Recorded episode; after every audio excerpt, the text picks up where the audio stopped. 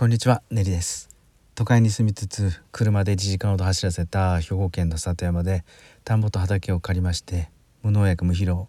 の米栽培だとかワイン用ブドウの栽培チャレンジしてます。いつもいいねとかコメントまあ、フォローまでいただいて本当にありがとうございます。さてと今日はですね全く農業や移住とは関係なくて注意喚起やってしまいがちな資金調達のミスっていうお話をしたいなと思います。えっ、ー、と僕は2拠点農家として去年から田んぼと畑を借りて初心者ながら農業に片足を突っ込んではいるんですけどもなりわいとしてはねあの本業は別にあるんですよ。うん、何回かお伝えしてると思うんですけどもあの経済産業省の認定を受けてえ計画士の認定支援機関として民間のコンサルティング会社を経営しています。どんなことをやるかというと資金調達創業時の資金調達とか、えー、企業がやばくなってきた時の資金繰り対策だとかいわゆる事業主さんの企業を含めて個人事業主さんのあの入り口と出口会社を畳む時とかの生産の部分もねお手伝いします、まあ、そういうサポートをやっているのがなりわいなんですけどね。柱の一つなんですけど、まあ、その立場から今日は一つちょっとお話してみたいと思います。えっとよく新規収納の方だけではないか。だけじゃないと思うんです。あの飲食店やられる方も多いんですけどね。資金調達自分に合った資金調達ではなくてあのやり方をちょっとミスっちゃって後々かなりしんどい思いをされるっていう方がよくよく見受けられます。うん、昔の僕もこのこれでしたこれとしくじりしくじり社長でした。うん、どんなことかっていうとまず頭の整理をするために僕もそうなんですけどあの資金調達には大体大まかに大きく分けて3つ種類があると思っててね。それを今ちょっと整理がてらお話したいと思います。まず3つ資金調達の種類。まず1つ目は融資。融資っていうともう銀行からの借り入れとか公庫からの国からの借り入れとかいわゆるローンですよね。うん、お金をまず借りて毎月月々一定額返済していくっていうのがあのまあまああの大きなポイントだと思うんですけどね。これがまず融資。そして2つ目が補助金、えー、新規収納される方はよくあの国ですかね。あれ地方自治体かな。からある程度一定額の補助金をもらってそれで農機具を買って設備を買ってまず最初の何年間は安定的にキャッシュフローを回していくっていうこれ補助金ですよね。コロナ禍に流行った事業再構築補助金とかね、うん、持続化補助金とかもこの類に入ります補助金。で3つ目が投資投資です。えー、クラウドファンディングとかえっ、ー、とまあ孫正義さんが有名ですかねあの夢のある将来性のある企業にプロの投資家たちがあのお金を投資渡すと、うん、それで将来ね儲かったらそれでリターンをもらうっていうこれが投資だと思うんですけどこの3つね融資補助金投資っていうのが大体僕たちが使えそうな資金調達の種類だと思うんですよ。でここをどのどれにするかでミスるとね後々本当すごいしんどいことになるので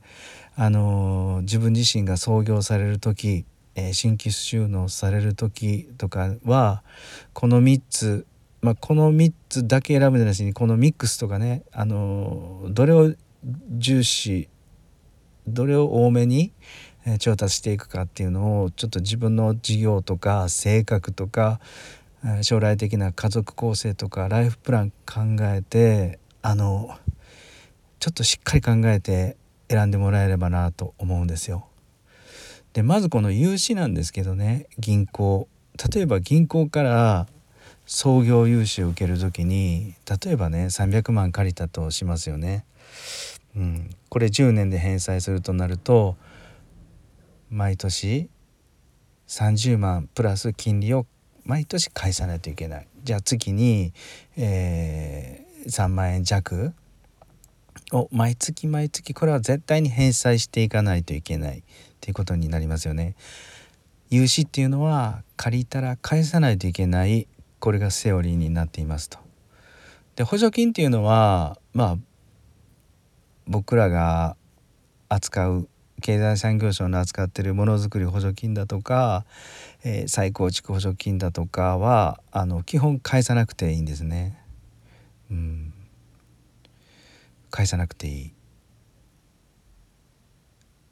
融資と違って補助金は返さなくていいです。もらえるっていうのが基本だと思うんです。で投資ですよね。投資もどうですかね、まあ、よほど投資家からちょっと反則したような返済裁判とかなってとかない限りやっぱり投資っていうのは自己責任ですしこれも返さなくていいですよね。株式が株を僕らが買ってそれがもしかしたら紙切れになったとしてももちろん誰も保証してくれないなので投資っていうのは基本まああの返さなくてもいい投資をされると返す義務はないということになります。この3つの資金調達をこれゆっくり整理してみてやっぱりメリットとデメリットってあると思うんですよね。まあ、一般的に思うのは銀行から融資してもらうと返済義務がある。これがデメリットというか重く毎月のキャッシュフローにのしかかってくると。でもこれメリットもありましてね。国金なんか特に創業融資はかなり緩いと。もううまくいくと紙切れ1枚でスースースーとねあのお金を貸してくれるので非常に簡単です。ただ一つここで怖いめちゃくちゃ怖くてあのもしもし事業が立ち行かなくなった場合にあのその借りた方の人の家族や本人を巻き込んですごく足引っ張るのが返せなくなった時ですよね。借りるのは簡単なんですが返さなくてはいけないでもし返せなくなった場合に、まあ、保証人として事業主さんがついてる場合はずっと追いかけられると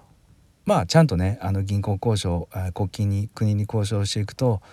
返さなくてもいいとかリスケジュールとかのやり方はあるんですがなかなかこれも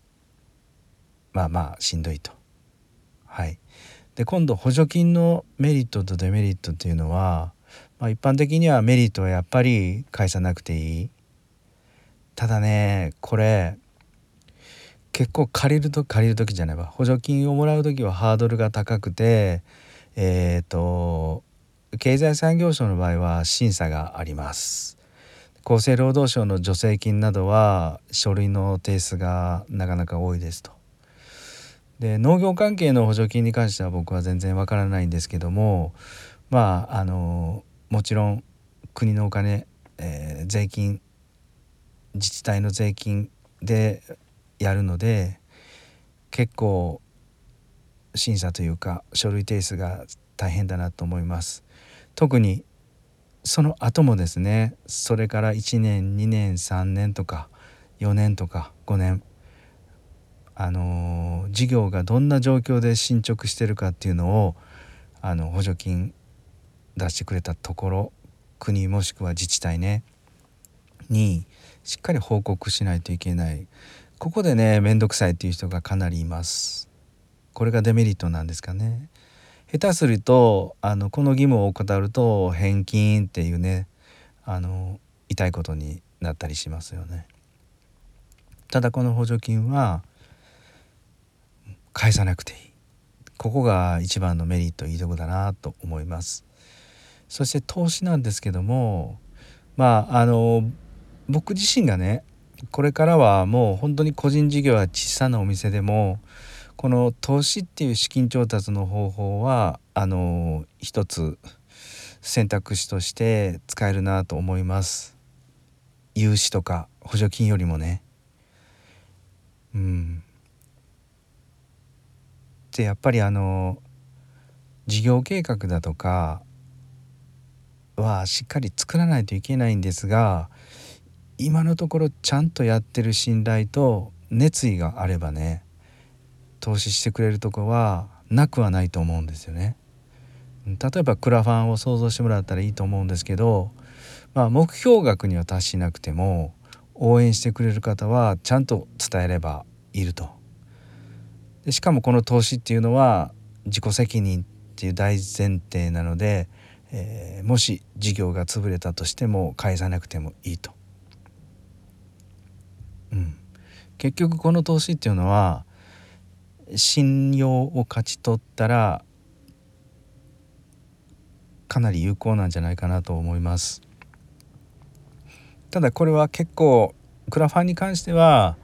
たくさんの人に知ってもらうというのは絶対にいるのかなと思います。プレゼン能力っていうのはちょっと欠かせないのかなとも思います。ただこれハードルが高い結構しんどいあの頭や戦略を練らないとっっていうのはあるけども返さなくていいってねそれがあります。でこの3つのね資金調達の方法を踏まえて自分自身どれが向いてるかっていうのを考えつつ、うん、事業を続けていって資金調達やってもらったらいいのかなと思うんですけど基本ね基本毎月お金を返していくっていうのはかなりねあの新規事業者にとったらしんどいなと思うんですよね。うん、例えば毎月5万円返していくとはいえ売上利益から5万円が出ていくのでね売上から5万円が出ていくんではないんですよね。うん一月の売上が100万だったとしてえ、経費や、まあ、諸経費ね人件費だとか家賃だとか設備費ガソリンいろんな経費を差し引いて残ったのが、え、20万円だとします。その20万円の中から5万円持っていかれるっていうのはやっぱり結構しんどいなって思うしこの5万円が払えなくてピンチになってる社長も結構いらっしゃるんでねその辺も最初借りる時は簡単ですが融資はなかなか後しんどい時もあるっていうことです。はいなんかなんかなんかヘビーなヘビーなというかシリアスな話になっちゃったのかな今日は。ですかね。うん、でもまああのこれはねあのみんな知っていらっしゃるとは思うんですけどもしもしまだ整理ができてないっていう方いらっしゃったらちょっとこの3つを並べてみて整理してみてはもういいのかなと思います。はい、うん、はいそんなこんなでですね今日は全く農業や、まあ、土の匂いとか何もしないあの放送だったんですが今日も最後まで付き合ってくださってねありがとうございます。ではまた。